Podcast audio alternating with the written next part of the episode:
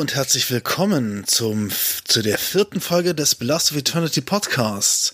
Heute mit einer etwas kleineren Besetzung, aber wie immer am Start ist der Markus. Sag Hallo. Hallo zusammen. Der Schorsch, Schorsch ist natürlich am Start. Ich grüße euch. Und wir haben auch heute einen Gast, und zwar den Chris Aldinger. Stell dich doch mal bitte vor. Hallo zusammen. Ähm, ja, wie es äh, der Ben schon gesagt hat, mein Name ist Christoph Aldinger und ich bin äh, Sänger und Gitarrist von der Fresh Death Formation African Corps aus Heilbronn. Und du hast da auch schon relativ oft bei uns gespielt tatsächlich. Also die, die das stimmt, in den vergangenen zehn Jahren. Eternity-Gänger, die kennen, die kennen dich, zumindest von der ja. Bühne. Genau. Da sind wir auch sehr glücklich, dass wir da immer ähm, eingeladen werden und, wir und spielen uns dürfen. auch immer, wenn ihr am Start seid, weil die Stimmung ist schon ganz gut, wenn ihr spielt. Aber bevor wir zu euch kommen Dankeschön. als Band, ähm, wie immer unser State of the Union. Der kurze Abriss, was so in der mhm. letzten Woche passiert ist und was sich in der Metal und in der christlichen Szene so bewegt hat. Und das erste, was mir über den Weg gelaufen ist, ist äh, eine große Werbekampagne von UniY, von unseren CVJM-Kollegen. Weiß jemand von euch, was es ist? Oder bin ich der Einzige, dem das im Studium irgendwie begegnet ist? Hm, da ich nicht Kam studiert habe, sagt mir das überhaupt nichts. Schaut bei dir auch nicht? Niemals irgendwie so? Nee, kam in Heilbronn nicht vor. Okay. Ja, also UniY ist die, die Studentenorganisation vom YMCA, vom, vom CVJM. Und die wollen jetzt natürlich zum neuen Semester und auch mit der Corona-Zeit die, die Gründung und den Fortbestand von, von Studentengruppen, von CVJM-Studentengruppen ähm, ein bisschen in die Wege leiten und begleiten.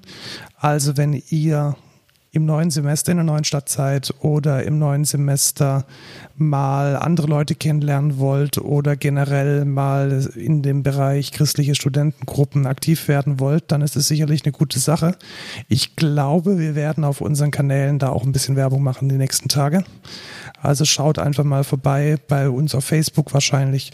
Da poste ich dann ein paar Links, ähm, was denn so die Einstiegsseiten und so das Einstiegsmaterial ist, wenn ihr da was gründen wollt. Wo es vielleicht auch schon UniY-Gruppen gibt an eurer Uni oder in eurer Unistadt. War jemand von euch in so einer christlichen Studentengruppe? Also ich war ein paar Mal beim SFC in Karlsruhe, allerdings völlig aktiv auch nicht. Also in Heilbronn gab es einen Schülerbibelkreis, aber irgendwie für mich waren die alle komisch. Wahrscheinlich warst du, kein Metal für, gehört. warst du auch für sie komisch. Vermutlich. Für euch hat es gereicht. Ich, also witzigerweise, ich bin ja tatsächlich mit Beginn meines Studiums dann beim Stimmt, BOE noch so als Spätzünder dein, reingeschlittert. Dein, dein Studenten, deine Studentengruppe waren wir. Ja. Gut. Es gibt also, schlechtere, also. ja, also ich glaube, wir waren, wir waren ganz annehmbar. Und wir, wir, wir fanden dich nicht komisch. Ach, das freut mich. Dann, äh, apropos komisch, es gab ein komisches Wacken. Hat es jemand angeschaut diese Woche? Ja. Ja, ich, ähm, insofern ich Zeit hatte. Hast du viel geguckt, Chris, okay. oder? Hast du alle Tage hab, äh, geguckt? Äh, Mittwoch, nee, das, äh, leider habe ich das zeitlich nicht geschafft. Ähm, Mittwoch, Donnerstag und Freitag habe ich ein bisschen geschaut und einiges halt im, ähm, ja, war ja eine Aufnahme und da konnte man das im Nachgang auch noch anschauen. Welche Bands hast du gesehen? Also habe ich mir dann, ja also live in dem XR-Studio, was sie da hatten, habe ich dann ähm, Sabaton ein bisschen gesehen. Ähm, ganz gesehen habe ich in Extremo ähm, Heaven Shall Burn und ähm, die eine Band fällt mir jetzt nicht mehr ein, aber Ad, äh, aber Adoro habe ich gesehen, aber Adoro war, gab eine Aufnahme von einem Autokonzert. Wenn, wenn ja, das war die entsinne. Aufnahme aus Stuttgart vom Cannstatter Vasen. Ah, ach, ich, ich, fand ach, die Aufnahme total weird. Also sie mit ihren englischen ja. Ansprachen dann zum schwäbischen Publikum und Metalheads, raise your hands. Ja, auch du da hinten im roten Auto. Also, ich saß vorm Fernseher und dachte mir so, hm. Wie, wie war denn naja. diese, diese XR-Stage? Also ich habe ich hab nichts geschaut, muss ich ehrlich gestehen. Hm. Ich hatte keine Zeit. Wie, wie muss ich mir das vorstellen? Was, was haben die da, was haben die da hingestellt? Ja, ich habe mir das so ein Making-of ähm, angeschaut im Internet. Ähm, die haben quasi ein Studio, das war zum Teil in Hamburg, ich glaube in Extremo in Hamburg dann das aufgenommen. Soweit ich das verstanden habe, war das live. Also diese Gigs, die waren ja. live anscheinend. Mhm. Ähm, und die, das Studio war, bestand quasi, also war in einer großen Halle mit so einer riesigen ähm, Bildschirmfront. Und die Band hat dann da gespielt und das war mit Kameras. Das waren zwar nicht viele Kameras, aber die Kameras waren abgestimmt. Und da konnte man diverse Fahrten machen, so dass du das ergänzen kannst mit, mit ganz viel Tricktechnik, CGI und dann hat man auch wirklich wegzoomen können und hinzoomen können. Und es hat so vom Grunddesign ausgesehen wie das originale Wacken, natürlich aber noch mit natürlich ähm, wieder ein paar andere Sachen noch ergänzt, also Wacken überdimensional groß, ähm, äh, Schild und so, aber das war eigentlich ziemlich cool. Jetzt ist mir auch die, die dritte Band eingefallen, die ich live gesehen habe, das war Hämatom, habe ich da noch mehrere Mal aufgehabt, am Samstag oder ja. Freitag. Was machen die? Die waren, glaube ich, so dummigen, dummigen Black oder? Nee, Hämatom ist doch so eine neue deutsche Härte, oder? Deutschrock. Ja, ja genau, so, glaube ich. In die Richtung. so, so ist so, wäre ja, so die also, klassische Quotenband aus der Richtung für Sunstorm. Hat's, hat's für euch funktioniert, diese ja. XR-Stage, oder war es peinlich? War es weird? Also ich habe nur einen Auftritt auf dieser Virtual Reality Stage gesehen, das war Blind Guardian, äh, wo mir übrigens die Setlist sehr gut getaugt hat. Also wer mal gucken will, was die alles für, also die haben nur alte Schoten gespielt und einen super neuen Song. Cool. Kann das gerne mal auf setlist.fm nachlesen. Genau, ja, ich fand es am Anfang cool. So, hey, sie haben sich, also sie haben das, weil man hat ja diese Erwartungen, haben wir auch in diesem Podcast formuliert, so, das ist Wacken. Das kann nicht einfach nur eine x-beliebige Aufnahme sein. Ähm, von daher schon abgeliefert, technisch. Und ja, kam zwischendurch auch so ein bisschen Making-of, so was, was sie da alles machen und so und welchen Aufwand sie da fahren. Ähm, von der Seite schon befriedigt. Allerdings nach einer Weile, ähm, es, ich meine, dieses Virtual Reality Ding ist halt schon irgendwo begrenzt in seinen Möglichkeiten. Irgendwann hatte man alle Fahrten mal durch. Und äh, dass in diesem Publikum immer die gleiche Laola ging, das war irgendwie auch ein bisschen komisch. Also haben die auch das Publikum virtualisiert? Ja, genau. Jein, also das ja, waren so schwarze Punkte irgendwie, oder? Okay. Hatte so mit so, so Visualisiert, so aber du, du hast, ja. Ja gut, ich hab's, ich muss dazu sagen, ich habe es auf dem Fernseher mhm. gestreamt, also da konnte ich jetzt nicht so wirklich ja, aktiv was machen. Von dem Live-Publikum fand ich cool, dass sie das dann spätestens am nächsten Tag, ich glaube bei Heaven Shall Burn war es noch nicht so, oder ich kann mich nicht erinnern, aber die haben dann angefangen, dass sie die, die, das Publikum, das Live-Publikum, also ein bisschen reingesteuert haben und auch Applaus und so.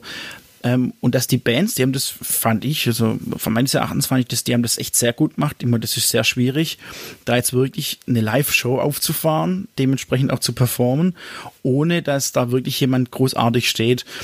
Aber ich fand, die haben es richtig gut hinbekommen, auch mit der Ansage, mit der Energie. Man muss ja immer schauen, warum machen wir das Ganze hier. Und für das war es wirklich, fand ich, sehr gut ähm, sehr, sehr befriedigend von der musikalischen Seite. Also ich war wirklich überrascht über den Sound. Da war ich wirklich überrascht. Das war wie, wie war wenn gut. Zum Teil, wie wenn eine DVD von einer Band kaufst, die jetzt wirklich über Monate produziert wurde. Ja, da muss ich da vielleicht doch mal reinschauen. Also wenn, also ich hatte, ich hatte tatsächlich ein bisschen Angst, dass es so wird wie auf diesen Art Mitschnitten von Wacken, dass die ersten drei Songs völlig Banane sind und man irgendwie nur die, die Snare vom Drum hört und irgendwie die Hälfte der Gitarre. Aber wenn. Ja gut, aber das ist ja wenigstens ehrlich. So ist es ja live vor Ort auch. Ja, wobei ich da immer das Gefühl hatte, die mischen zuerst mal für live und wenn dann noch irgendwie Zeit ist, dann schaut vielleicht noch mal jemand, dass es, dass es auch auf Band gut klingt. Also das, das war immer ein bisschen, ein bisschen abenteuerlich. Muss ja einen Vorteil haben, wenn man vor Ort ist. Ja, vielleicht schon. Ich meine, Livestream gibt es ja jetzt jedes Jahr. Ja. Ähm, hat sich auch tatsächlich so ein bisschen angefühlt, wie der. Also ich war jetzt schon seit ein paar Jahren nicht mehr da. Ich glaube, seit sechs oder sieben Jahren war ich nicht mehr auf Wacken. Und äh, man auf Magenta, das läuft ja schon ein paar Jahre mit diesem Livestream, der dann da irgendwie gesendet wird und teilweise Aufnahmen. Also so ein bisschen hat sich's angefühlt, jetzt auch wieder einfach einfach ein Mitschnitt, so wie als wäre als wenn nichts wäre, als wäre ganz normal Wacken, nur halt diese Virtual Reality Stage noch ähm, addiert. Und es war kostenlos. Also da schon gesagt, Magenta, ich nehme an, dass die Telekom der, der Hauptsponsor war. Letzten Endes konnten es die Leute aber kostenlos anhören, richtig?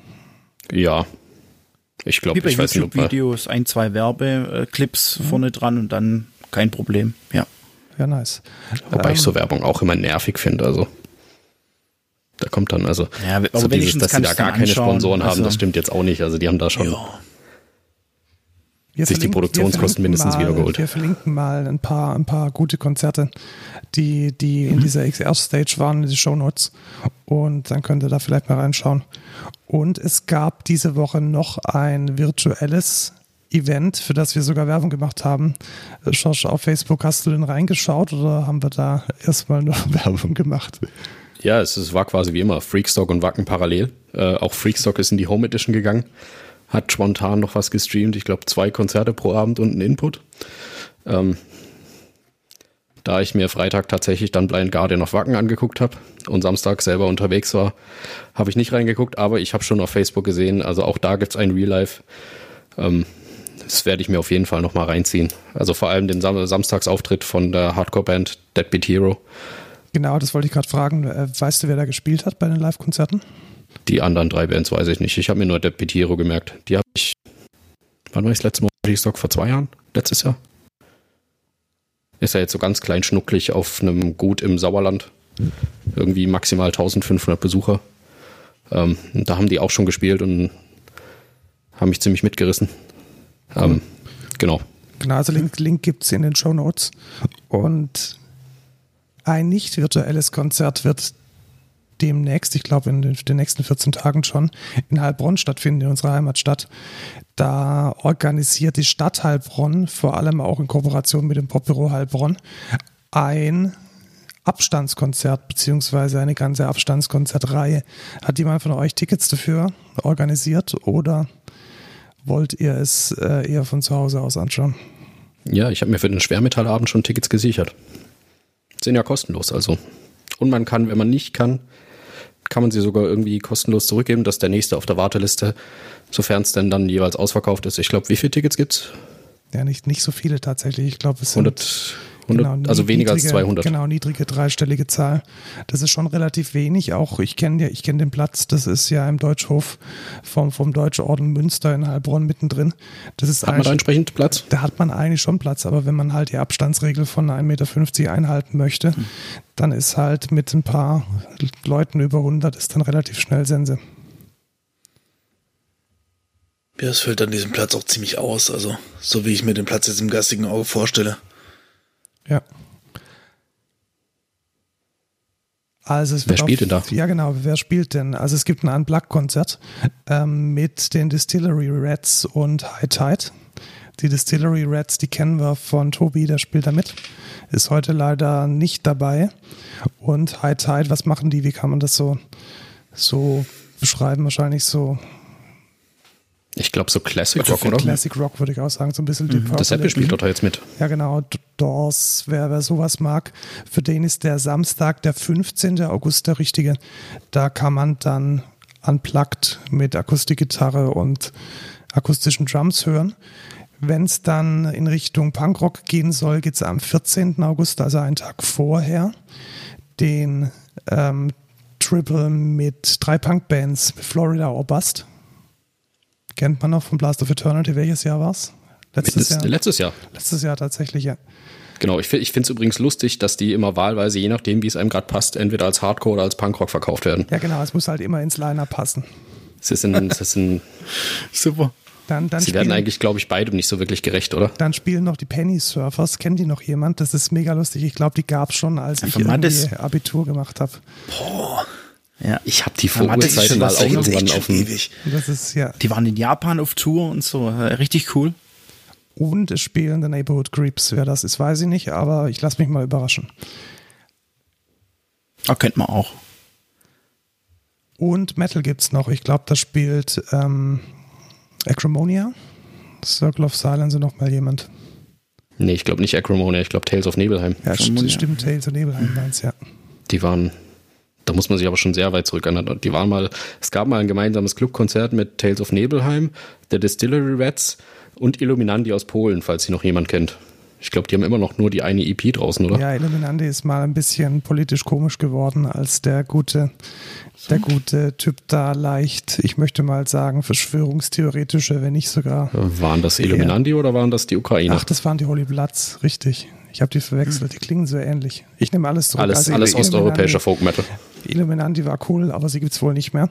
Und äh, Mittelalter und Schwermetall gibt es am 21. August mit Cantus Levitas, Circle of Silence und Tales of Nebelheim. Da hat unser Tobi, der heute fehlt, es wieder geschafft, auf der Bühne zu stehen. Glückwunsch an ihn. Wie er das nur macht.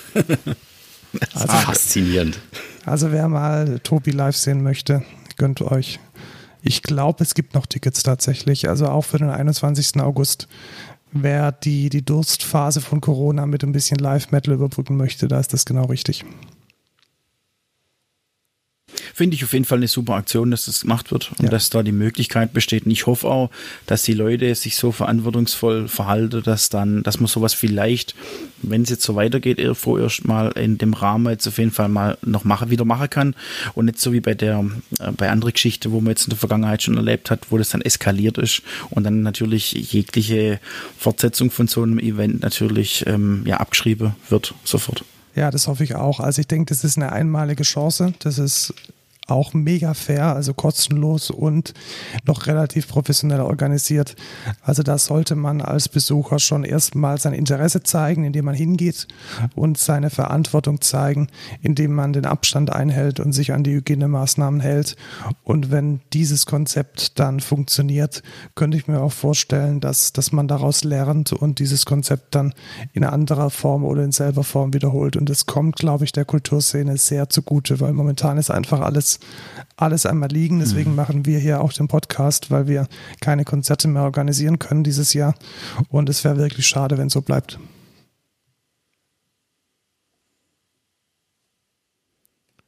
Genau, ansonsten Neuigkeiten. Ja, Neuigkeiten. Es gibt, es gibt neue, neue Songs. Äh, neue Songs, ja, neue Musik. Beschäftigt sich davon irgendeuch jemand mit no, neue Musik, im christlichen Bereich? Was ist, was ist neue Musik? Kommt die, alles, soll, was nicht automatisch in meiner Spotify-Playlist erscheint, existiert in meinem Musikkosmos nicht mehr. Oh Gott, so geht mir's auch. genau, so geht mir's auch. diese Spotify-Playlisten, ich, ich keep, keep it oldschool, Informationen über Facebook. Naja, oldschool ist das auch nicht. oldschool ist Stimmt, das auch nicht mehr. Wir müssten mal eigentlich ich, durch diese ganzen Websites scrollen, ob es da auch, ähm, ich meine, für einen säkulären Bereich gibt es so Übersichten, wann was rauskommt ja en masse, aber jetzt wirklich auf unsere Szene zugeschnitten gibt es da, also glaube ich, wenig. Müssen wir sich mal erkundigen. Ich glaube, wenn wir ganz lieb fragen, dann werden wir ganz sicher in die Presseverteiler mit aufgenommen und werden dann auch entsprechend informiert. Aber du hast drei Bands herausgezogen aus den Releases der letzten Tage oder der kommenden. Welche sind das denn, Josh? Genau, zum einen Striper. Striper haben schon wieder eine neue Platte. Sind das die, die die äh, gelb-schwarze Leggings tragen und Föhnfrisuren? Genau, wer es nicht mehr weiß, Folge 1 nachhören. Ich finde sie nach wie vor Hammer. Ist es eine Single, eine Maxi, ein Album? Was, was kann man von ihnen erwarten? Ähm, es ist jetzt, glaube ich, die zweite Single. Das Album kommt, glaube ich, im September. Ähm, sie sind mal wieder sehr, sehr plakativ unterwegs. Das Album heißt Even the Devil Believes. Und die aktuelle Single heißt, pass auf, Make Love Great Again. Oh. oh Was ein Wortspiel. Anspielungsalarm. der Text ist so cheesy, wie man es erwartet, aber irgendwie auch gut, ähm, weil sie halt diese Botschaft in die Mitte stellen. Hm. Musikalisch, ja. Sechs Minuten lang das gleiche Mittempo-Riff. Das muss ich, glaube noch ein bisschen festigen. Ja, komm mal zu, zur nächsten Band. ich glaube, die kennt tatsächlich noch keiner, oder? Ja, sehr gut. Der Reversalist. Dann, dann, dann lernen wir sie kennen. Was machen die denn? Kennt, kennt, kennt von euch noch jemand Jason Sherlock? Ja, natürlich. Natürlich. Äh, nicht Jason Sherlock, Jason Wisdom. Nee, den kenne ich nicht. Mm, Jason Sherlock war Black Metal. Ja, deswegen kenne ich Jason, ihn auch. Jason Wisdom äh, war der Original, wache Originalsänger, ich weiß es gar nicht. Äh, lange Zeit Aushängeschild von Becoming the Archetype. Ah, ah ich erinnere ja. mich, der, der ah. dann ge genau nicht bei uns da war. Genau, und dann ja. später doch da war mit seinem Zwei-Mann-Projekt Death Therapy. Ja. Richtig. Mit diesem, wo sie dieses Industrial-Zeug machen. Dieses sehr tanzbare. Mhm. Der hat beschlossen, er macht wieder Metal. Oha, uh. was für ein Metal? Ja, denn? ja, auch wieder so Hardcore, Metalcore. Ähm, ich glaube, es, hört sich, es hört sich so ein bisschen an, als ob alles selber aufgenommen ist. Ähm, knackige Zwei-Minuten-Songs. Nee, wobei das war, glaube ich, die letzte Single. Die neue Single, die kommt jetzt zwei Tage nach dieser Aufnahme, am Freitag mhm. raus. Ähm, also, wenn ihr diese Folge hört, dann werden wir diese schon gehört haben, den Song. Genau vielleicht kommt er ja mal mit irgendwie einer Sammlung von seinen Ein-Mann-, Zwei-Bands im Herbst wieder nach Europa. Ja, mit Vielleicht Corona, spielt mit er Corona dann. wahrscheinlich nicht, aber wenn Corona mal vorbei ist, hätte ich schon mal Bock Wir wollen ja positiv in die Zukunft blicken. seine äh, Death Therapy tatsächlich, ich bin großer Fan geworden inzwischen, weil ich auch so diese? Cross, dieses Crossover sehr mag und auch bei anderen Bands gerne höre. Und da bin ich jetzt auch gespannt, was er mit The Reversalist denn so fabriziert hat. Fit for a King haben auch was Neues rausgebracht. Was ist das denn, Josh? Ja, auch eine neue Platte halt. Ja, Hardcore, Also, halt, die Metalcore kommt. ist. Ja, Ja. das Core. Also, es ist, Das ist halt auch so Metalcore. Die habe ich ja live gesehen letztes Jahr. Haben, haben eine gute Show gemacht. das ist gut, weil ich habe nämlich Tickets für sie. Aktuell ist das Konzert hier in Karlsruhe terminiert auf äh, den ursprünglichen BOE-Termin. Ich glaube nicht, dass es stattfindet. Ähm, schauen wir mal. Unwahrscheinlich. Aber ich habe die Band tatsächlich so ein bisschen für mich entdeckt in den letzten Wochen. Ähm, und die bringen jetzt halt auch ein neues Album raus und haben halt sowohl eine Single, die ist sehr Deathcore-lastig, sehr langsam, sehr schleppend und dann auch so eine totale Klassiker-Metalcore-Hymne, so musikalisch ganz anders. Diese zwei Songs gibt's jetzt von Fit for a King. Ich glaube, die eine Single heißt God of Fire und die eine, die andere heißt Breaking the Mirror. Genau.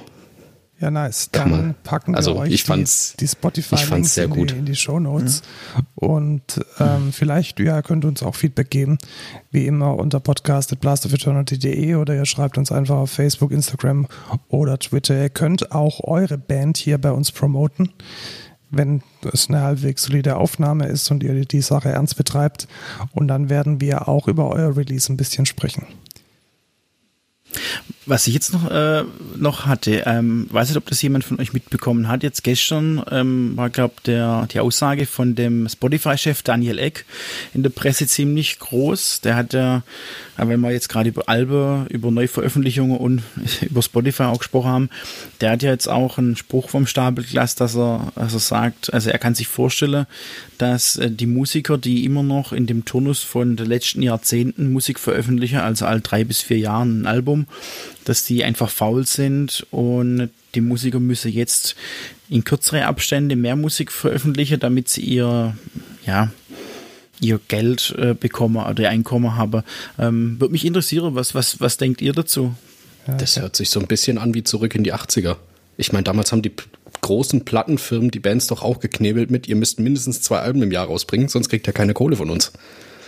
Oder Markus? Ich sehe es, ich sehe es ehrlich gesagt ein bisschen kritisch, weil also es gibt einige Bands, die sehr viel veröffentlichen. Ich denke da zum Beispiel an Elvatier.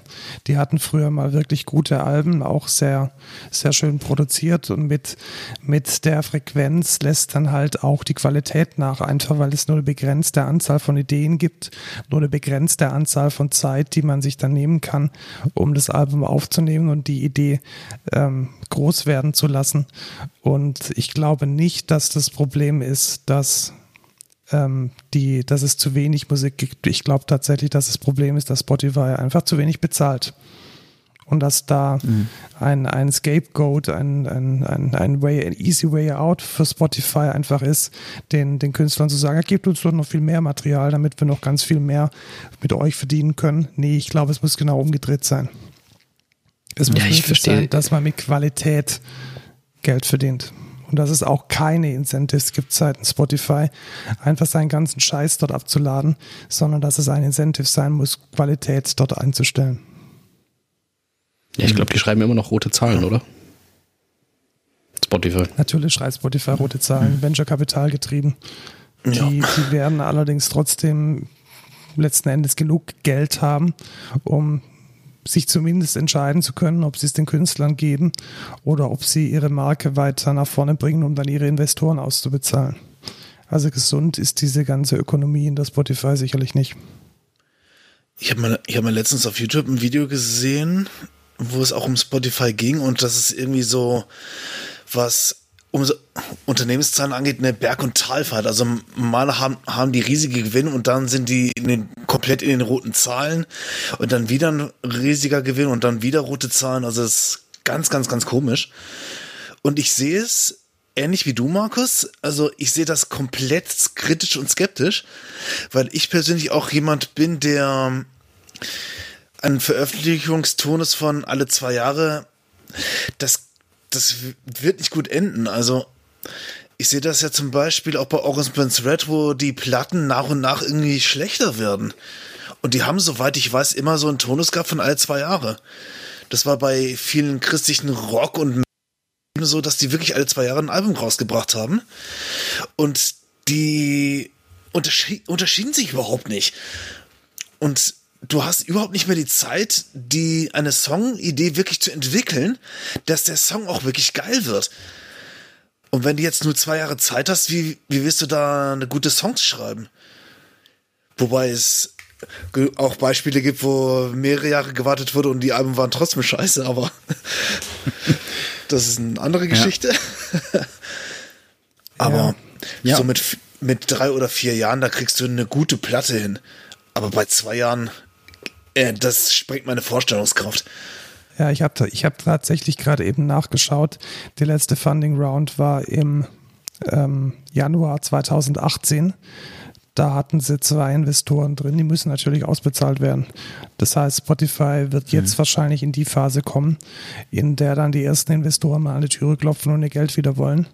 Und das wird dann natürlich zu Kosten der Künstler sein oder auf Kosten der Künstler. Mhm. Schade. Oh, das wird schwierig, ja. Ich finde, Bandcamp ist tatsächlich eine gute Alternative dazu. Das muss man jetzt an der Stelle vielleicht auch mal als Alternative mhm. erwähnen. Bandcamp ist letzten Endes eine nur eine Shop-Plattform für Musiker. Das heißt, man kann sich dort, dort als, Musik, als, Musiker oder auch als Label anmelden und dann seine Musik ähnlich wie in einem iTunes Store als ähm, Artefakt in sich selbst verkaufen, also ohne eine Streaming-Flatrate. Und man bekommt dann auch, je nachdem, wie, wie, wie die Konditionen gerade sind, zwischen 70 und 80 Prozent der Verkäufe. Und das ist relativ gut und auch für, für meine Band die, die Haupteinnahmequelle unter den Plattformen, auch wenn wir dort nur relativ wenig verkauft haben. Es ist deutlich, deutlich mehr oder hat das Label deutlich mehr über Bandcamp bekommen als letzten Endes über Spotify und iTunes zusammen. Benutze ich tatsächlich auch sehr gern, um irgendwie Bands zu supporten, die jetzt nicht bei Plattenfirmen sind. Ähm, und andere, anderer Aspekt, es gibt, man kann ja sowohl entscheiden, ob man die Musik nur digital reinstellt oder ob man auch physische Tonträger verkauft.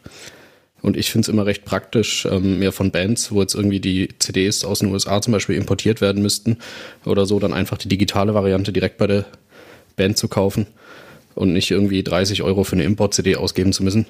Und dann halt zu gucken, okay, wenn sie in Europa verfügbar ist, hole ich es mir dann halt nochmal bei der Band, aber ja. ja. Das, das fand ich auch genial. Also gerade das, das, das Thema, dass jetzt auch zum Beispiel bei uns die Musik, da haben wir dann manchmal Nachrichten bekommen von Japan oder von Australien oder so oder aus Brasilien, die dann schreiben und sagen, die Band ist cool, die konnte sie jetzt hören über Spotify oder über Deezer, über sonstige Sachen, ähm, wo ich sage, das ist phänomenal. Die, die wären niemals auf uns gekommen, wenn es jetzt nur physische Platten gäbe oder, oder das nur so eingeschränkt wäre, das ganze Vertriebssystem.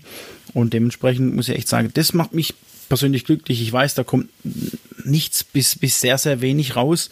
Finanziell, das ist ja nicht also die, äh, der Hauptantrieb und generell nicht der Antrieb. Ähm, aber das macht mich dann zum einen glücklich einfach, dass ich weiß, dass meine Musik irgendwo sehr, sehr breit verfügbar ist und zum anderen ähm, ja irgendwo auch stolz. Also da geht es jetzt gar nicht um das monetäre Thema. Mhm. Dir, dir geht es da nicht drum und vielen Künstlern glaube ich auch nicht. Aber Spotify macht damit halt Geld. Also irgendjemand sitzt mhm. halt in, in der goldenen Badewanne und wirft äh, mit den Dollarscheinen um sich, weil Spotify halt schon ordentlich Geld verdient.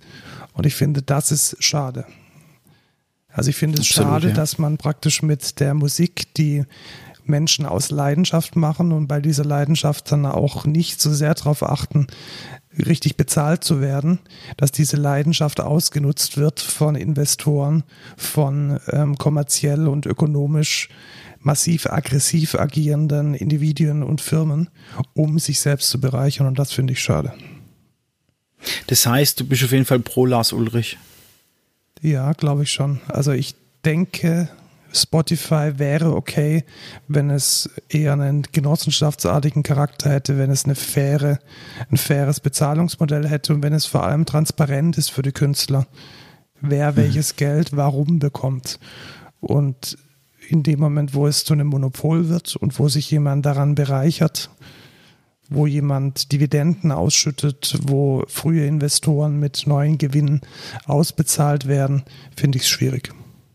Mhm. Ja, aber es war ja ein Stück weit so ein bisschen auch in den 80ern waren es halt die großen Plattenfirmen, die abgesamt haben. Ich meine, wenn man die ganzen Bands, die Interviews von früher liest, auch Bands, die wirklich groß geworden sind damals, die fragt man dann, ja, die haben halt ihre Vorschüsse gekriegt, die haben sie dann halt versoffen, aber jetzt wirklich effektiv was hängen geblieben ist bei denen selten was. Also die, die Plattenfirmen, die haben denen da auch immer schon gute Knebelverträge gegeben und ich glaube, die gleichen Leute, die sitzen jetzt halt irgendwie in so Positionen, ja, die dann in Spotify haben, investieren. Sie haben, sie haben Vorschüsse bekommen, also das Geld kam dann noch in gewisser Weise bei den Bands an. Okay, du meinst jetzt, dass es, du meinst jetzt, dass es heutzutage noch krasser ist? Ja, natürlich ist es noch krasser. Also man kriegt ja, rechne das mal aus. Also wenn stimmt, wenn Spotify früher, zahlt einem keine Studioaufnahme. Genau, Spotify bezahlt stimmt. einem keine Studioaufnahme, gibt einem keinen Vorschuss. Das ist immer nur Geld, das man on the long run mit dem Longtail verdient. Also man kann mit Spotify schon ein bisschen Geld machen, keine Frage. Aber das ist dann eher so, dass man vielleicht mal nach fünf Jahren, wenn man irgendwie einen Katalog von 500 Titeln hat, dass dann da was Nennenswertes herauskommt. Aber dieses Upfront. Oder man heißt Taylor Swift. Ja, aber selbst eine Taylor Swift bekommt ihr Geld nicht im Voraus. Also da wird Spotify nicht sagen, hey, wir, wir gönnen dir jetzt hier ein neues Album, sondern es wird genau umgedreht sein. Und das finde ich, finde ich schwierig. Also da, da ist, glaube ich, der Markt hungrig nach einer besseren Lösung. Ich denke, so ist es. Definitiv. Genau, also das war ja, das war der Gedanke, den ich hatte, als ich den Artikel da gelesen habe mit der Headline, dass äh, quasi der Chef von Spotify gesagt hat, ähm, Musiker sind zu faul. Ich denke auch, vieles ist im Umbruch und ich wird jetzt die Qualität an der Musik nicht unbedingt an der Zeit, wo man braucht, um das Werk, ich sag's mal, Werk zu erschaffen, ähm, ran, äh, ranhefte, sondern ich würde sagen, da ist jeder individuell. Ich kenne Musiker, denen gibst du eine Idee und die haben dir innerhalb von zehn Minuten Text geschrieben. Das ist phänomenal. Und andere Leute, die, die brauchen fünf Tage einfach, um mal 16 Zeiler zu haben oder so, textlich jetzt gesehen. Ähm, und im Endeffekt ist eigentlich absolut, muss, soll dir eigentlich egal sein, wie lange du für, ein, für einen Song oder für ein Album brauchst. Ähm, wenn es gut ist und wenn der Künstler selber sagt, jetzt bin ich fertig damit und ich kann es präsentieren, dass man dann die Möglichkeit hat, es zu veröffentlichen und dass er dann natürlich dann auch irgendwo, wenn er davon leben muss, dass er dann auch ähm, ja ein bisschen was dafür bekommt und dass es einigermaßen gerecht zugeht. Absolute Gerechtigkeit gibt es ja eh nie. Aber das ist eine starke Aussage fand ich auch, wo ich das gelesen habe. Ja. Wir posten einen Link zu dem Artikel in die Show Notes. Könnt ihr euch selber mal ein Bild machen ich denke, unsere Meinung ist jetzt gesagt. Ich habe jetzt hier keinen großen Spotify-Fan gefunden. Vielleicht seht ihr es anders, lasst es uns wissen. Ähm, aber wer von euch hat seinen Spotify-Account gekündigt? Na? Ich schon. Ja, ich, ich, nutze Spotify. Also ich bin aber auch in der Lage zu trennen und zu sagen, das digitale Produkt Spotify ist ein gutes. Also da haben sich viele Informatiker, viele ähm, Musikjournalisten, Designer, UX-Designer wirklich gute Gedanken gemacht und haben das gut entwickelt. Das Finanzierungsmodell für den Inhalt hinten dran finde ich katastrophal.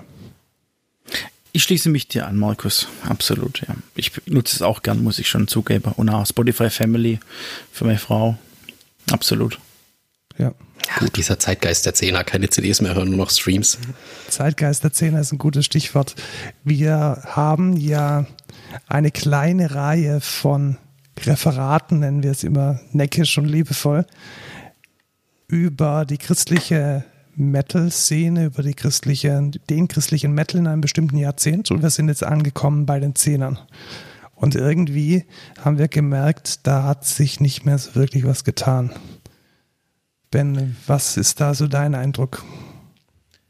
So, da kann ich ja, da steige ich gleich mal mit ein. Und zwar, ich habe mich ja für jede, jeden Punkt des Vortrags habe ich mich ja vorbereitet, habe hab mal Daten recherchiert, Fakten, so ein bisschen was zu den Bands. Und dann kam ich zu den 2010er Jahren und da habe ich festgestellt, so viel gibt es da eigentlich gar nicht weil im Prinzip waren so ziemlich alle Genres des Metal etabliert.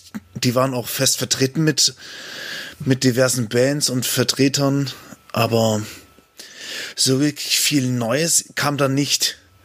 Also man könnte sagen, im Westen nichts Neues. Ich stelle mal die ketzerische Frage, gab es denn im Metal überhaupt was Neues in den 10er Jahren? Also gibt es. Naja, ich glaube schon. Ich glaube, diese ganze Deathcore-Geschichte und Post-Hardcore-Geschichte, die hat noch mal ein bisschen mehr Fahrt aufgenommen, aber ich glaube, wirklich neu war das auch nicht, oder? Ja, Post-Hardcore, halt. Post-Black, sowas kam dann schon durch. Ist allerdings in der christlichen Szene komplett vorbeigegangen. Seiten, naja, kommt jetzt so langsam. Also kam dann so langsam in den Zehnern. Also ich denke da gerade bei Deathcore an, äh, also in der christlichen Szene ganz, ganz wichtig. Ähm, ist dann doch eine Band, die wir gefunden haben, Impending Doom. Die haben ja am Anfang noch richtig krassen Death Metal gespielt und haben dann festgestellt, nö, sie wollen Breakdowns und sonst nichts. Ähm, sind da. Machen jetzt also ich musste so richtig viel. Ich musste jetzt ja. feststellen, dass ähm, bis in die 10er Jahre dann ähm, die, also wenn ich überlege, die letzten Nullerjahre, wo dann ja wirklich das Metalcore und da war ein riesen Thema. Metalcore hat gar nichts mit Metal zu tun, hat nichts mit Hardcore zu tun. Ähm, man darf kein Metalcore hören, alles ist schlecht, außer das Oldschool oder sonst was. Da war ja wirklich ein, ein Generationenkonflikt.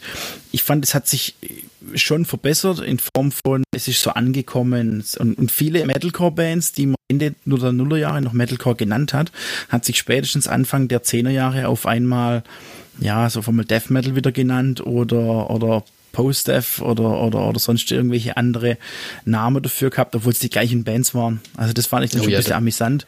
Aber ist alles cool. Also wenn dir die Musik gefällt, hörst du sie an, egal was für ein Genre. Fertig aus. Ja, schon, aber ich, jetzt, wo du so sagst, mit diesem, dass da wieder äh, die alten Bezeichnungen aufgekommen sind für die gleichen Bands, die sie vorher Metalcore und Deathcore genannt haben, ich war richtig sauer irgendwie. Am Anfang von dieser Corona gab es diese, ich glaube, die gibt's immer noch, so Livestreams vom Nuclear Blast, wo sie irgendwie immer alle neuen Videos durchjagen, irgendwie am Stück. Und dann war es Thema Death Metal. Und was haben sie gespielt? Nur so Carnifex und so. Also so richtig oh, übles Deathcore-Zeug. Und ich dachte halt, ja, jetzt kommt hier Cataclysm, irgendwie Oldschool Schweden Death, was weiß ich was. Nee. Nur diese ganze Ami-Breakdown-Kacke. Ähm, ja, ist ein bisschen überspitzt formuliert, aber ich habe mich richtig aufgeregt. Das glaube ich gerne. Also, Haben die ja. Szene denn sonst noch was geboten? Irgendjemandem, der mir irgendeine gute Band einfällt, von dem man sagt, die hätte ohne die könnte ich nicht mehr leben. Also bei mir ehrlich gesagt nicht. Also, also was heißt, ohne die könnte ich nicht mehr leben? Also wer mich letztes Jahr auf der C die CRN ist ja immer ähm, dabei, immer, die haben ja ziemlich schnell, sind ja ziemlich schnell auf diesen Metalcore-Zug aufgesprungen. Ähm, und da haben mich letztes Jahr Wolves at the Gate ziemlich beeindruckt. Die sind, glaube ich, auch so ein Kind der 10er Jahre. Aber das ist genau dieser Post-Hardcore, also das ist schon fast Alternative Rock. Das ist stellenweise halt ist Early Dying, stellenweise aber auch Disciple. Also, aber macht, macht live gut was her und auf Platte. Also, aber ist jetzt nichts, wovon ich jetzt sagen würde, da kann ich nicht mehr ohne, ohne leben.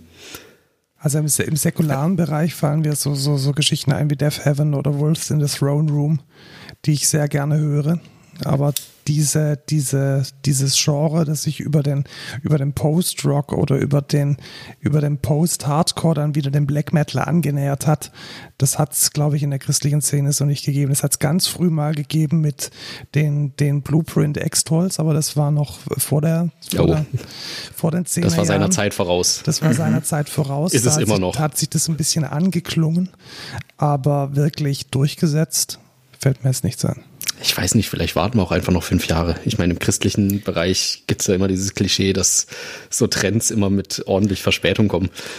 Schauen wir mal, vielleicht, vielleicht kommen sie noch, die echten Zehnerjahre jetzt in den, in den 20ern. Ja, aber ansonsten war es halt also tatsächlich so. Jetzt, ja.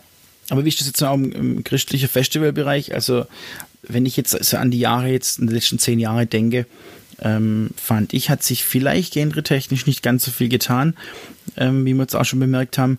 Aber was ich also meiner Meinung nach getan hat, war das, das, das ähm, Live-Pensum der Bands, also auch festivaltechnisch es ist ja phänomenal, was da jetzt aus entstanden ist. Also ich glaube, das liegt auch daran mit der Digitalisierung mit der Musik, dass man einfach über Live-Konzerte mehr verdienen kann und dementsprechend viele Bands, also wie viele, unglaublich viele Bands, wo aus der 80er, wo man dann noch kennt, zum Teil aus der 70er vielleicht noch, ähm, die jetzt noch immer auf Tour sind, wie, oder wieder auf Tour, muss man ja sagen, die sich aufgelöst haben, jetzt wieder At the Gates hat er da auch wieder mal aufgehört, und wieder angefangen und alles. Ähm, als Beispiel. Und ich, also ich finde es als Be Be Bereicherung. Also ja. finde ich wirklich eine Bereicherung. Finde find ich auch so. Ich würde, ich würde, da sogar noch was ergänzen. Also einerseits tatsächlich die neue Live-Aktivität, die du angesprochen hast, aber auch die bessere Aufnahmequalität, die sich diese Bands mhm. jetzt leisten können. Also wenn man sich diese, die, die, die Releases aus den zehn Jahren mal anschaut, ich denke jetzt zum Beispiel an die Theocracy Releases, die sind ja fast schon überproduziert. Also sowas äh, irgendwie 20 Jahre vorher wäre überhaupt nicht denkbar gewesen. Also da hat die, die Revolution letzten Endes in dem Recording-Equipment, von der auch hier wir im Podcast massiv profitieren, hat mhm. da schon sehr dazu beigetragen, dass die zehn Jahre sehr, sehr, sehr, sehr gut produzierte Alben hervorgebracht haben. Aber halt, ich genauso. also nichts Neues. Also sehr viel gute Musik, stimme ich dir zu. Ja, keine neuen aber Genre, aber vielleicht tatsächlich die alten Genre nochmal neu gedacht und ganz viel Live, Live-Aktivität. Mhm. Ja, aber so, so live einerseits, die Bands sind mehr aktiv und es flattern auch immer mehr Anfragen rein, so mit wir wollen spielen oder so. Aber wird das auch angenommen? Ja, das ist die nächste das Frage. Das ist euer Eindruck? Dann, ich, ich glaube auch, dass die Besucher, also mich gab es auch schon vor den 10er Jahren und ich glaube, die Konzerte waren damals besser besucht tatsächlich. Und es hat ein bisschen nachgelassen. Aber es, es gibt noch eine Szene und das finde ich eigentlich auch ganz gut und ganz wichtig und ganz schön, dass man sagen kann, letzten Endes hat, obwohl es so wenig neue, neue Genres gab und so wenig Aktivität in der Stilistik, hat sich dann halt doch ein, ein treues Live-Publikum erhalten. Oder seht ihr das anders? Das sehe ich genauso, weil während meiner Recherchen, also ich, ich habe ja die Szene eigentlich auch schon recht lang verfolgt und ich hatte bei den kleinen Festivals, die gerade explizit den christlichen Metal auch beworben haben, einen massiven Besucherrückgang für, für beobachten können. Also jetzt nicht nur bei uns auf dem Blast of Eternity, sondern das Rock Without Limits war da, war da auch sehr stark betroffen. Das hat sich, das hat ja eine mehrjährige Pause auch einlegen, eingelegt, bis sie dann irgendwann wieder aus der, wie Phoenix aus der Asche gekommen sind. Gut, das Elements of Rock, das hat eigentlich gleichbleibende Besucherzahlen, aber dümpelt eigentlich auch so ein bisschen vor sich hin wegen dem gleichen Publikum. Und das Nordic Fest, das kam ja einige Jahre auch, nie, auch irgendwie nicht hervor. Das gibt es, glaube ich, auch erst seit zwei oder drei Jahren wieder. Wobei ich glaube, da liegt es weniger an den äh, Besuchern, die nicht kommen. Die Location ist ja sehr klein. Ja. Ich glaube, das ist so groß. Also wer bei uns schon mal auf Clubkonzerten im Kreativ war, ungefähr in der Größe darf man sich ein Nordic Fest vorstellen. Und äh, ich glaube, das lag eher daran, dass es schwierig ist, Bands nach Norwegen zu kriegen, logistisch und finanziell. Und dass äh, auch die alles das ehrenamtlich machen und natürlich auch Zeit dafür haben müssen. Ich meine, das Problem kennen wir alle. Ja, klar. Und, und die großen Festivals, die säkulären Wacken, Summer Breeze ist ja nach wie vor ausverkauft. Also ich glaube auch, dass es da einen ganz starken, eine ganz starke Schere auch aufging, auch in den, in den Zehnerjahren hauptsächlich getrieben zwischen den richtig guten, stark besuchten Festivals und dem Underground unten drunter. Ich hatte das Gefühl, dass das damals in den, in den Nullerjahren noch mehr Hand in Hand ging. Inzwischen ist es, glaube ich, entweder ganz groß oder fast schon unbedeutend klein. Hat auch seinen Charme. Also ich bin auch ein ganz großer Freund vom Underground und äh, finde es auch gut, dass es da in gewisser Weise ein Gate davor gibt und das nicht so mega stark in den Mainstream reinblubbert. Das war allerdings vorher nicht so. Oder wie seht ihr das?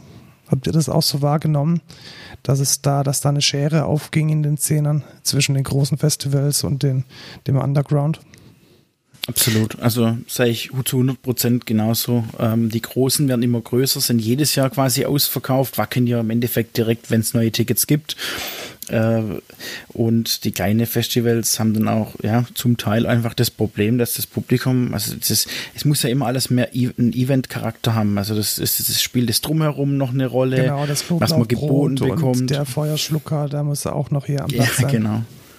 Und wenn du das bieten kannst, das geht natürlich dann nur, wenn du dementsprechend groß bist, äh, kannst du sowas bieten, ähm, dann geht es gut. Ähm, das, dann, dann will auch jeder an diesem Event teilnehmen. Jeder will dann quasi sich darauf verlinken, dass er an dieser Veranstaltung teilnimmt oder will das irgendwie noch ein, eine Story oder so WhatsApp oder sonst Instagram was, was machen.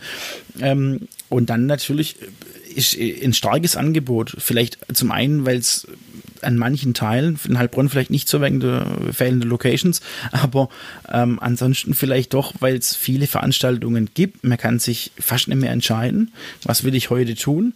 Es gibt so viele Events, jetzt natürlich gerade eben nicht, ähm, aber ansonsten ist eigentlich ein starkes Angebot. Ich weiß jetzt nicht, ob es ein Überangebot ist. Das kann, Markus, das kannst vielleicht du noch ein bisschen besser beurteilen zu den Nullerjahren, aber mir kommt es einfach so vor. Ja, also ich hatte irgendwie so das Gefühl, dass es in den Nullerjahren weniger Events gab tatsächlich.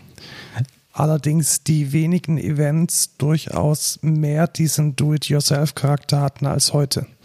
Also heute ist es eher so eine starke Professionalisierung, die sicherlich auch einhergeht mit der Digitalisierung. Man kann relativ einfach Artwork machen, man kann relativ einfach ein professionelles Marketing aufziehen.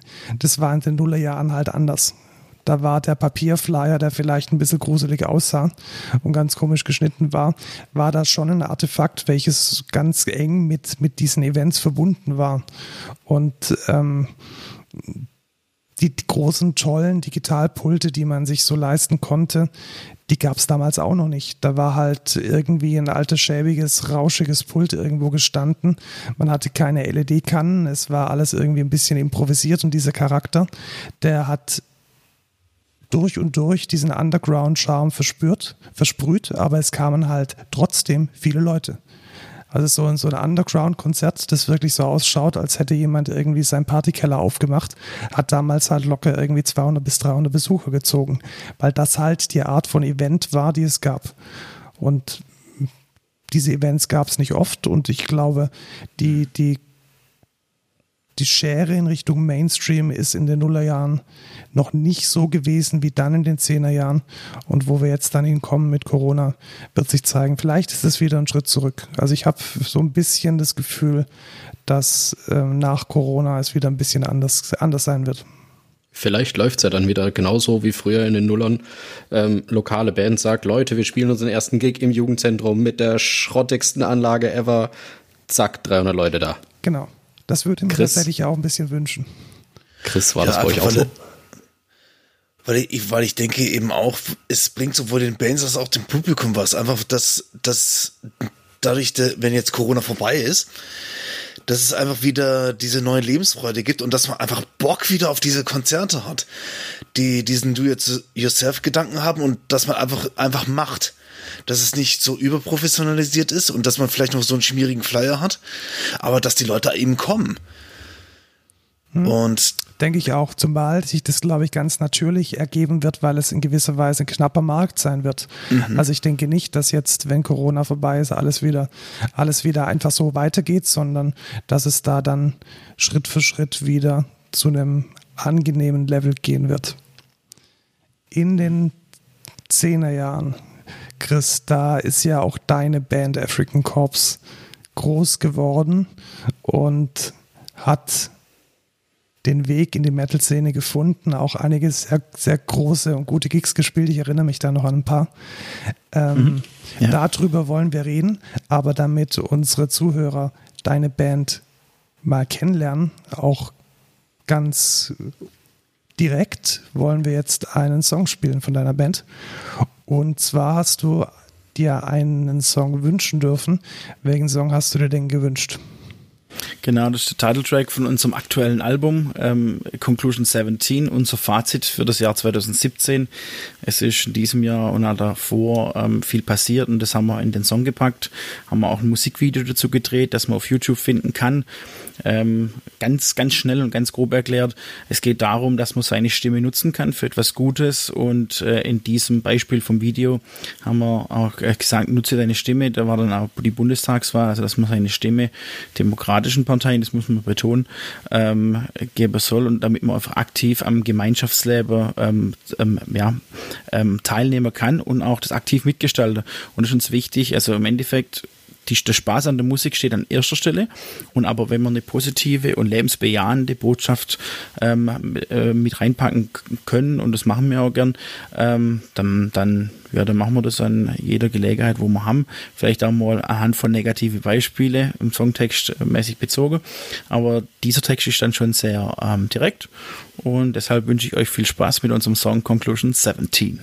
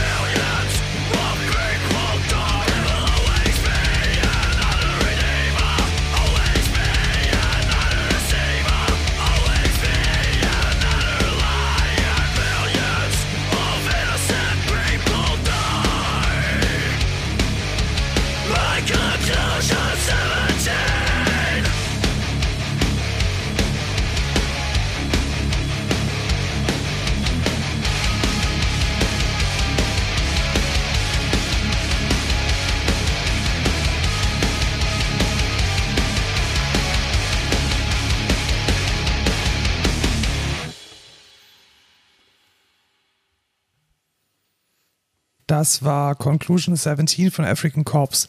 Chris, wenn du den Stil deiner Band beschreiben müsstest oder dich selbst in die Schublade stecken müsstest, welche würdest du dann wählen? Das ist natürlich sehr schwer, weil so viele Gedanken haben wir uns darüber wirklich auch noch gar nicht gemacht. Meistens kommt es dann in Interviews dann ja, drauf. Genau. So, ja. So die ähm, Lieblingsfragen. Ja, also wir beschreiben uns so generell als Fresh Death Metal, modern. Ähm, ich kann mich da noch an eine Szene erinnern, ähm, kleine Anekdote. Wir waren 2010, Anfang 2010, Anfang der 10er Jahren in der Rofa und haben unser erstes Demo verteilt. Das selbst gebrannt war höchst ähm, brisant, weil das darf man normal in der Rofa sowas verteilen. ähm, und ähm, da haben sie uns immer gefragt, ja, was macht ihr für Musik? Und ich so, ja, Modern Flash Death Metal. Und da war halt natürlich dann viele True Metaler dann auch da. Und die, äh, Modern, nee, geht gar nicht. Oder andere wiederum, oh, genial, modern und so. Und dann, also da hat man das richtig gemerkt. Und da haben wir erstmal für uns gemerkt, das ist total wichtig, wie wir uns selber beschreibe, bevor man überhaupt was gehört hat. Und deshalb fand ich es jetzt auch richtig toll, dass wir den Song jetzt ähm, hier ab, abgespielt haben, dass jeder jetzt einfach für sich selber sagen kann, gefällt es ihm oder gefällt es nicht, auch ohne Genre. Aber mal ganz kurz und knackig, Fresh Death Metal, je nachdem, was für eine Stärke vom Einschlag. Ja, und ich glaube. Fresh Metal oder Fresh Metal? Fresh Metal. Fresh Metal sind die Grüne. also die andere grüne Band aus Heilbronn. The Prophecy 23. Auch eine sehr coole Band von hier. Sei hiermit empfohlen. Ja, vielleicht auch bald ein Gast, aber jetzt erstmal African Corps. Wie, wie habt ihr euch denn gefunden? Also eine Band zu, zu starten, eine Band zu gründen, zu Songs zu kommen, ist was, was nicht einfach ist. Und mhm. Wie, wie seid ihr denn zusammengekommen als Band und wie, wie war denn der Weg zu den ersten Songs, zu den ersten großen Auftritten? Also ich erinnere mich tatsächlich, ihr wart mal im, das ist es auch schon eine Weile her, mal im, im, als Support für, für Udo. Fand ich ein mega geiles mhm. Konzert. Und wie, wie ist es denn dazu gekommen? Was war denn so der Weg von der ersten Idee bis zu, bis zu Shows dieser Größe? Ja, also grundsätzlich, ich wollte schon immer eine Band gründen, wo ich oder schaute und Gitarre spiele. Das fand ich cool, das fand ich von diversen Bands cool. Fand es auch äh, generell äh, toll, das selber zu spielen und zu singen und dann auch äh, Musik zu gestalten. Ich wollte eigene Texte schreiben, eine eigene Botschaft irgendwo ver verfassen und den Spaß an der Musik zu haben. Ich habe sehr viel Spaß beim Covern. Ich habe diverse Coverprojekte auch noch nebenher laufe, aber auf jeden Fall auch die, die, die eigene Kreativität und die in eigene Songs packen, das war mir immer wichtig. Metal ist natürlich das Genre, wo ich sage, da, ähm, da mache ich das sehr gern. ähm, und wir haben uns dann, ähm, ja, es sind erstmal Personen natürlich, mit denen wir äh, uns unsere Musik gestartet haben, dazu gleich mehr. Aber ich muss da wirklich am Anfang auch betonen, so viele Organisationen und Vereine, die uns da schon von Anfang an immer unterstützt haben. Und da muss ich auch wieder, äh, Markus, äh, an dich denken ähm, und auch an deine Kollegen vom Kulturwerk Orange weil 2008 war es, glaube schon, 2007, 2008 konnten, durften wir in den Proberaum in Schweigern ähm, rein und durften da mit einer anderen Band damals noch, äh, Rockband, äh, proben. Und da habe ich dann auch der Connor, unser, Gitar unser, unser Schlagzeuger, kennengelernt. Und wir haben in den Pausen immer ähm, Prophecy 23 gecovert, weil wir das ziemlich cool fanden. Das war nochmal die damals die Immortal Attitude EP. Und dann haben wir gesagt, wir wollen eigene Musik machen. Alex kannte ich dann über Bekanntschaften ähm, und über Wochenende, wo wir zusammen auf Festle waren. Und dann haben wir gesagt, gut, wir gründen die Band. Jetzt, wie heißt die? Und ähm, im Endeffekt brauchen wir ja einen markanten Name im Metal-Bereich. Das, das finden wir in der Band, dass es leicht provokant sein muss. Aber natürlich auch verständlich, wenn man wenn man das äh, näher beleuchtet. Und ähm, so kam man auf den ähm, Namen African Corps, weil unser erster Song, den wir textlich äh, verfasst haben, war auch der Song African Corps, wo wir einfach gesagt haben, das ist ein Song, wo auf die Armut, auf die extreme Armut der dritten Welt aufmerksam macht und dass auch wirklich ähm, die ärmsten Leute nicht einmal sauberes Trinkwasser haben, was echt wirklich sehr schlimm ist. Und uns das ja betroffen, also persönlich betroffen hat und dann haben wir den Text fast. Dann haben wir gesagt, schon ein richtig cooler Name eigentlich, so Cannibal Corpse ist auch cool, kennt man ja. Und äh, den Name gibt es noch nicht und provoziert auch ganz leicht, aber ähm, wie gesagt, hat auf jeden Fall die positive Charakter dahinter. Und so sind wir auf den Namen gekommen. Jetzt zu dem Konzert UDO. Das war ein Konzert von, ähm, von dem Verein, wo, von dem Ort, wo ich herkomme, aus Ochsenburg. Weizen wir Freunde Ochsenburg, ist ein Bierverein ähm, wo sehr viele Mitglieder sind und die haben gesagt, sie wollen zu ihrem 15-Jährigen wollen sie ein riesen Open Air machen und sie holen, auf Schwäbisch gesagt, sie holen jetzt der Udo nach Ochsenburg. Und das haben sie haben dann sie auch, auch geschafft. Gemacht, genau. Das haben sie gemacht auf dem Sportplatz. Also ich habe auf dem Sportplatz noch zwei Wochen vorher Freizeitfußball gespielt und seit dem, seit dem Konzert war auch kein Fußball mehr auf dem Sportplatz. Aber ähm, es war äh, äh, wahnsinnig großes und cooles Event, also unglaublich groß beworben, coole Bands dabei, wie zum Beispiel Udo Durchschneider, UDO. Ähm, und wir waren dann, wo es dran darum ging, ob wir da spielen wollen. Es war so, ich, war, ich bin Vereinsmitglied und die haben gesagt, Christopher, wenn du spielen möchtest, kannst du spielen, wir vertrauen dir, kannst du spielen. Dann habe ich gesagt, wir haben noch keine Demo, nur zwei Songs. Wir haben noch keinen Bassist. Ja, wir spielen, auf jeden Fall, machen wir. Ähm, das kriegen wir hin. Dann hattet ihr zumindest mal ein Ziel. Das ja genau. Also wir waren dann als sehr zielstrebig, weil wir haben im Januar 2010 dann das, das Demo voll eingespielt, fünf Songs. Ähm, Im Endeffekt in unsere Wohnzimmer, Proberäume etc. Ähm, haben das dann im März veröffentlicht, haben parallel nach einem Bassist gesucht und das war dann auch ziemlich cool. Äh, Daniel Ried, unser jetziger Bassist und auch also seit 2010 schon unser Bassist, seit Anfangszeit hat eine Metalband gesucht, der hat eine Rock-Cover-Band gespielt und hat gesagt, er möchte mehr Metal machen, so in Richtung In Flames, Amona Marv und so hat er mal irgendwas gesagt. Und das ist keine Anekdote, kann ich jetzt ganz kurz erzählen. Er hatte dann Vorspiele bei uns, bei Efring Corps und er hatte Vorspiele bei Acromonia. Und er hat sich für uns entschieden, das war mir sehr toll. War, eine, war eine gute Entscheidung, weil ich glaube, oh, passt, ja. echt gut, passt echt gut zusammen. Absolut, wir sind ja, also privat, persönlich auch unglaublich dicke Freunde, also alle in der Band, ähm, zum, zum Teil auch wirklich Trauzeuge äh, vom, vom anderen, äh, Urlaube zusammen verbracht. Also ich sage immer, my, my Brothers from Another Mothers, äh, also phänomenal gute äh, Verbundenheit und da bin ich unglaublich froh und, und glücklich, dass wir das haben. Und dann haben wir im März 2010 die Demo rausgebracht, haben die einmal kostenlos verteilt damit möglichst viele Leute unsere Songs kennen. Und da war unser zweites offizielles Konzert schon das UDO-Konzert auf einer riesen Bühne. Also ich weiß noch wie heute, mir haben meine Knie gezittert. Es war unglaublich, mir war unglaublich aufgeregt.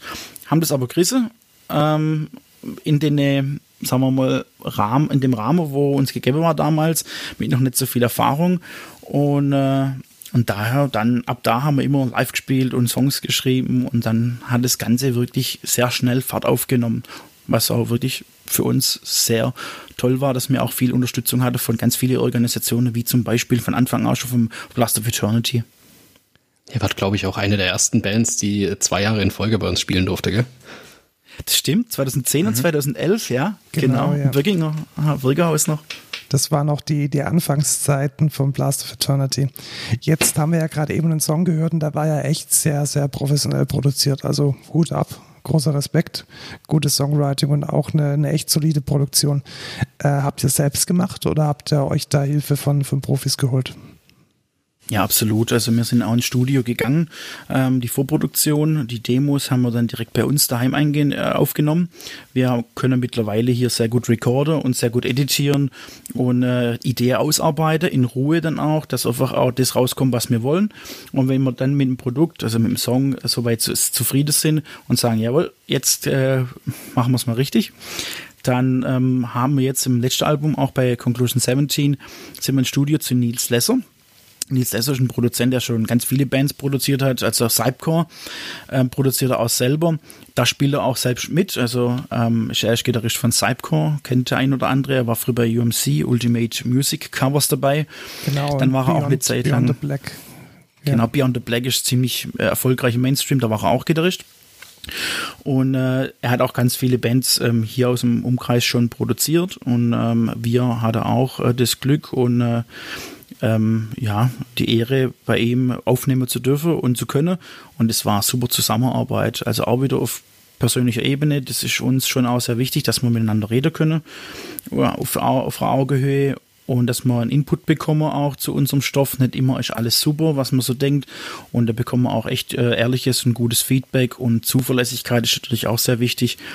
Und äh, das, das, Ergebnis, was am Schluss rauskam, also hat uns immer wieder umgehauen. Deswegen haben wir unsere zwei Alben, die wir dann äh, Full-Length-Alben, wo wir produziert haben, äh, beide bei ihm produziert. Und da sind wir wirklich nach wie vor sehr happy damit. Also ich höre die Alben immer noch sehr gern an, obwohl ich die Songs echt schon oft gehört habe. Ja, man kann es ja auch sehr gut anhören, weil es echt auch eine, eine echt solide und sehr gute Produktion ist. Man kann sie auch ruhig mal ein ganzes Wochenende anhören, wenn man umzieht und die einzige CD im Auto ist Corpse War. Funktioniert. Das ist eine Win-Win-Situation. Jetzt kann ich die Texte alle auswendig. Da wollte ich gerade noch mal zu ihrem Bandnamen zurückkommen, beziehungsweise zu dem Song. Kennt ihr, kennt ihr diesen einen Typen in Heilbronn, der äh, immer durch einen Moshpit rennt und die Songtexte auf Deutsch mitbrüllt? Nee. Boah, ey, das ist ja cool. Macht ja, er das bei dann, uns auch, oder was? Ja, klar. Afrikanische Leiche, noch eine afrikanische Leiche. Jeder weiß es, keinen interessiert. Afrikanische Leiche. Aber du hast ja vorher gesagt, ja, euch interessiert es schon. Ich habe da mal was ja. gehört, dass ihr da noch drüber hinaus was gemacht habt als Band. Ihr habt ja nicht nur irgendwie Konzerte oder Benefits-Konzerte oder was gemacht, ihr habt ja irgendwie noch was. Mhm. Da war doch mal was Stimmt, im Gemeindehaus, oder? Ja, ähm, wir haben auch ähm, einen, einen Wohltätigkeitsflohmarkt gemacht. Also ähm, um einfach dem Ganzen auch Tate Folge zu lassen, weil ähm, drüber spreche ist toll, das Anspreche ist toll, ähm, aber was tun ist noch besser. Und wir haben dann einen Wohltätigkeitsflohmarkt organisiert. Das haben wir, das war, ich glaube 2013 haben wir das gemacht. Wir haben auch diverse Konzerte schon organisiert, wo wir dann auch immer gesagt haben, klar, die Kosten müssen gedeckt sein, aber alles, was darüber hinaus ist, ähm, spenden wir. Und da haben wir dann quasi aus dem privaten Fundus ähm, ganz viel Sachen äh, dazu getan, alte Playstation-Spiele und so verkauft. Also war einfach ein Flohmarkt und der kam wirklich sehr gut an. Es sind Leute gekommen, die äh, wirklich einiges gekauft haben. Wir konnten dann auch Kaffee und Kuchen ein bisschen ähm, ähm, verkaufen. Also so wie man es im Endeffekt aus dem Dorf kennt oder aus der Stadt. Ähm, einfach was Tolles gemacht, eine Gemeinschaftsarbeit und da möchte ich auf jeden Fall hervorheben, das war nicht nur eine Band, eine Bandsache. Da waren so viele Menschen dabei involviert und haben so viel geholfen. Die haben Kuchen gebackt, die haben uns geholfen bei der Beschilderung, die haben uns geholfen beim Verkauf, beim Aufbau, beim Abbau, bei der Organisation. Die haben ja so gesehen gar nichts mit der Band zu tun. Aber einfach, da haben wir auf so viel auf so viel positive Resonanz sind wir da gestoßen ähm, da, da bin ich heute und an meine Kollegen heute noch unglaublich dankbar, dass wir das einfach gemeinsam machen durfte. Und ähm, das wollen wir auch weiterhin machen. Also wenn es wieder Konzerte gibt und irgendwas, da haben wir, da haben wir jetzt, äh, wir haben uns mal getroffen in letzter Zeit und haben auch gesagt, wir wollen in die Richtung auf jeden Fall wieder was auf die Beine stellen. Ähm, was wir da gemacht haben, das fand ich auch noch ganz kurz erwähnenswert. Wir haben die Kooperation mit der Organisation Water is Life, heißt die Organisation, ähm, sind wir eingegangen. Und zwar ähm, unterstützen die äh, Gebiete, wo es Trinkwasser ähm, sehr spärlich gibt und wo aber grundsätzlich viel Wasser ist oder Wasser vorhanden ist, aber natürlich auch von Keimen zersetzt oder halt äh, durch, durchsetzt. Und da gibt es quasi diese Strohhalme, kennt der ein oder andere aus dem Outdoor-Bereich, kann man hier auch kaufen, wo man quasi das Wasser filtern kann und dann ist 99,9 Prozent der Bakterien sind raus. Ja, das ist mega praktisch, äh, weil man kann es halt echt einfach äh, den Strohhalm verwenden und man hat dann sauberes Wasser. Genau. Und diese Halme haben wir dann von diesem Geld gekauft. Also wir haben äh, Betrag X, dann haben wir da viele, möglichst viele gekauft und die tut man dann spenden quasi und die verteilen die dann in Afrika oder wo es auch nötig ist auf der Welt. Und da haben wir noch eine Latrine, ähm, also da kann man raussuchen, für was man das äh, einsetzt, das Geld. Scheißhaus. Und so eine Latrine und ja, auf gut Deutsch gesagt. ähm, das einfach die Hygiene stimmt. Also das, ähm, und das ist einfach super Sache. Und da war auch was ganz Tolles. Wir haben das ein paar Mal gemacht, auch was gespendet. Und das haben wir aber offiziell, also ganz offiziell mit Einloggen. Ich habe es über meinen Namen laufen gelassen, privat. Und irgendwann kam eine Postkarte aus New York, das sind die, äh, das sind die äh, her.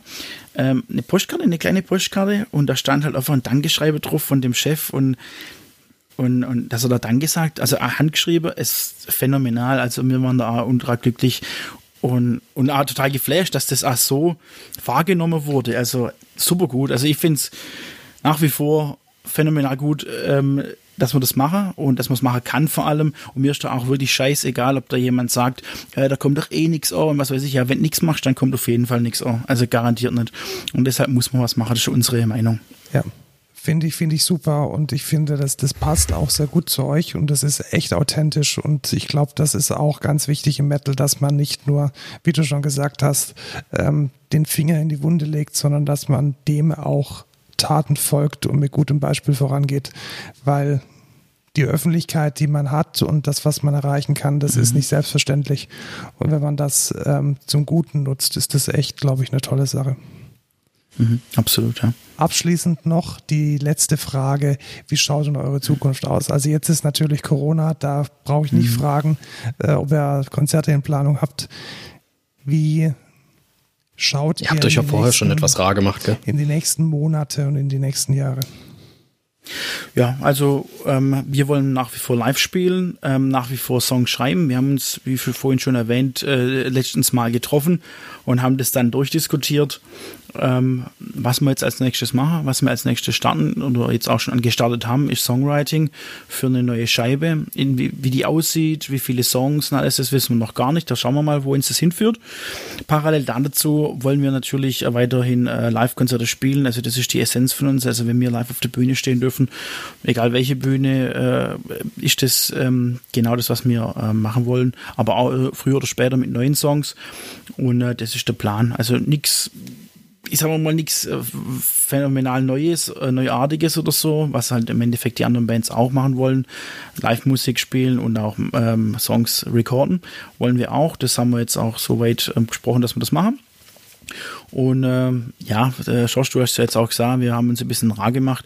Natürlich ähm, erhält, äh, hält bei uns das normale Leben Einzug. Wir haben zwischenzeitlich ähm, Weiterbildungen, Meister etc., Studiengänge gemacht, ähm, dann äh, geheiratet, Kinder bekommen. Also ich habe auch jetzt zwei äh, Töchter mittlerweile und ähm, mit Haus und Garten und allem, wie man so schön sagt da ist dann schon äh, die, die, ja, vollbürgerlich und die Schlagzahl doch schon sehr hoch, weil natürlich ähm, wir alle arbeiten. Also wie es wahrscheinlich alle vermutet haben, mhm. arbeiten wir alle ganz normal. Was, ihr könnt und nicht dann, von euren Spotify-Einnahmen leben. Wer hätte das denn gedacht? Also, ja, der Daniel Eck, der ist schuld. Ja, also da, äh, da ist natürlich schon viel, äh, wo wir einfach ähm, machen, aber nichtsdestotrotz also wie gesagt, äh, wenn wir uns sehen, das ist in erster Linie, wir reden erstmal gar nicht über Musik, wir schätzen, wie geht's dir, was machst du? Und natürlich, klar, wenn man nicht immer äh, in Kontakt äh, steht, ähm, äh, haben wir bestimmt mal zwei Stunden überhaupt mal über ganz andere Sachen gesprochen und dann irgendwann kommt man aufs Thema so, was machen wir jetzt, Jungs? Also was ich sagen kann, wir haben letztes Jahr, haben wir auf dem Weizenbierfest in Ochsenburg gespielt und da haben wir das komplette Konzert aufgenommen. Und wir wollen auch auf jeden Fall ein Video zusammenschneiden ähm, und veröffentlichen, ähm, vielleicht auch schon dieses Jahr ähm, oder noch dieses Jahr, ähm, wo einfach nochmal, dass wir auch nochmal zeigen, Live-Situation und auch die Hintergründe äh, hinter dem Gig, also einfach so das Backstage ein bisschen, dass man da einfach so sieht, was abseits vom Konzert nicht nur Backstage, sondern auf Front of Stage passiert, weil uns ist wichtig und das hoffentlich sieht man das dann noch im Video und kommt auch so rüber. Uns ist wichtig, die Musik machen wir, weil in erster Linie sie uns Spaß macht. Und zweitens, weil es dann hoffentlich denen, wo zuhören, auch Spaß macht. Und dann haben wir noch eine Botschaft, die, wenn man sie hören will, kann man die sich rausziehen, kann man sie anhören. Wenn nicht, genießt man einfach die Musik und lässt sich treiben. Ist ja alles cool. Und Wichtig ist aber der Spaß im Gesamten. Und zwar nicht nur wir auf der Bühne, sondern auch die Leute vor der Bühne. Und nur wenn das hast, finde ich persönlich, das ist meine persönliche Meinung, äh, dann hast du eigentlich das erreicht, was für meiner Meinung nach Musik irgendwo ausmachen soll. Sie soll nämlich verbinden und zwar unabhängig, hört sich jetzt sehr plakativer, aber einfach unabhängig von Blut, äh, von Hautfarbe, von Rasse oder sonstigem Scheiß, was da auch mancher meint, was uns trennt, das soll verbinden. Und äh, das ist einfach, ähm, das ist, wenn ich, würde ich jetzt sagen, Kernaussage von der Band. Musik verbindet. Ein sehr gutes Schlusswort, Chris. Ähm, wir werden die Links zu den Social Media Profilen deiner Band African Corps noch in die Show Notes packen. Äh, klickt mal in eurem Podcatcher auf die Show Notes und lasst African Corps ein Like oder ein Follow da. Und Chris, Ben, Josh, wir sehen uns dann wieder in ja, vermutlich 14 Tagen und werden uns dann weiter mit der Geschichte des christlichen Metals beschäftigen und vielleicht auch einen weiteren. Mit der Zukunft dann oder wie? Mit der Zukunft. Nein, wir haben ja die, wir haben ja die, die Gegenwart vor uns. Ja, aber die, wir haben die Zehner jetzt und dann, wir packen einfach die Kristallkugel aus. Ja, genau. Was genau. erwarten wir von der Zukunft? und äh, vielleicht mit einem Gast. Seid gespannt. Euch einen schönen Abend. Wir sind es auch. Tschüss zusammen. So. Bis zum Vielen Dank Mal. für die Einladung. Ciao. Tschüss. Tschüss.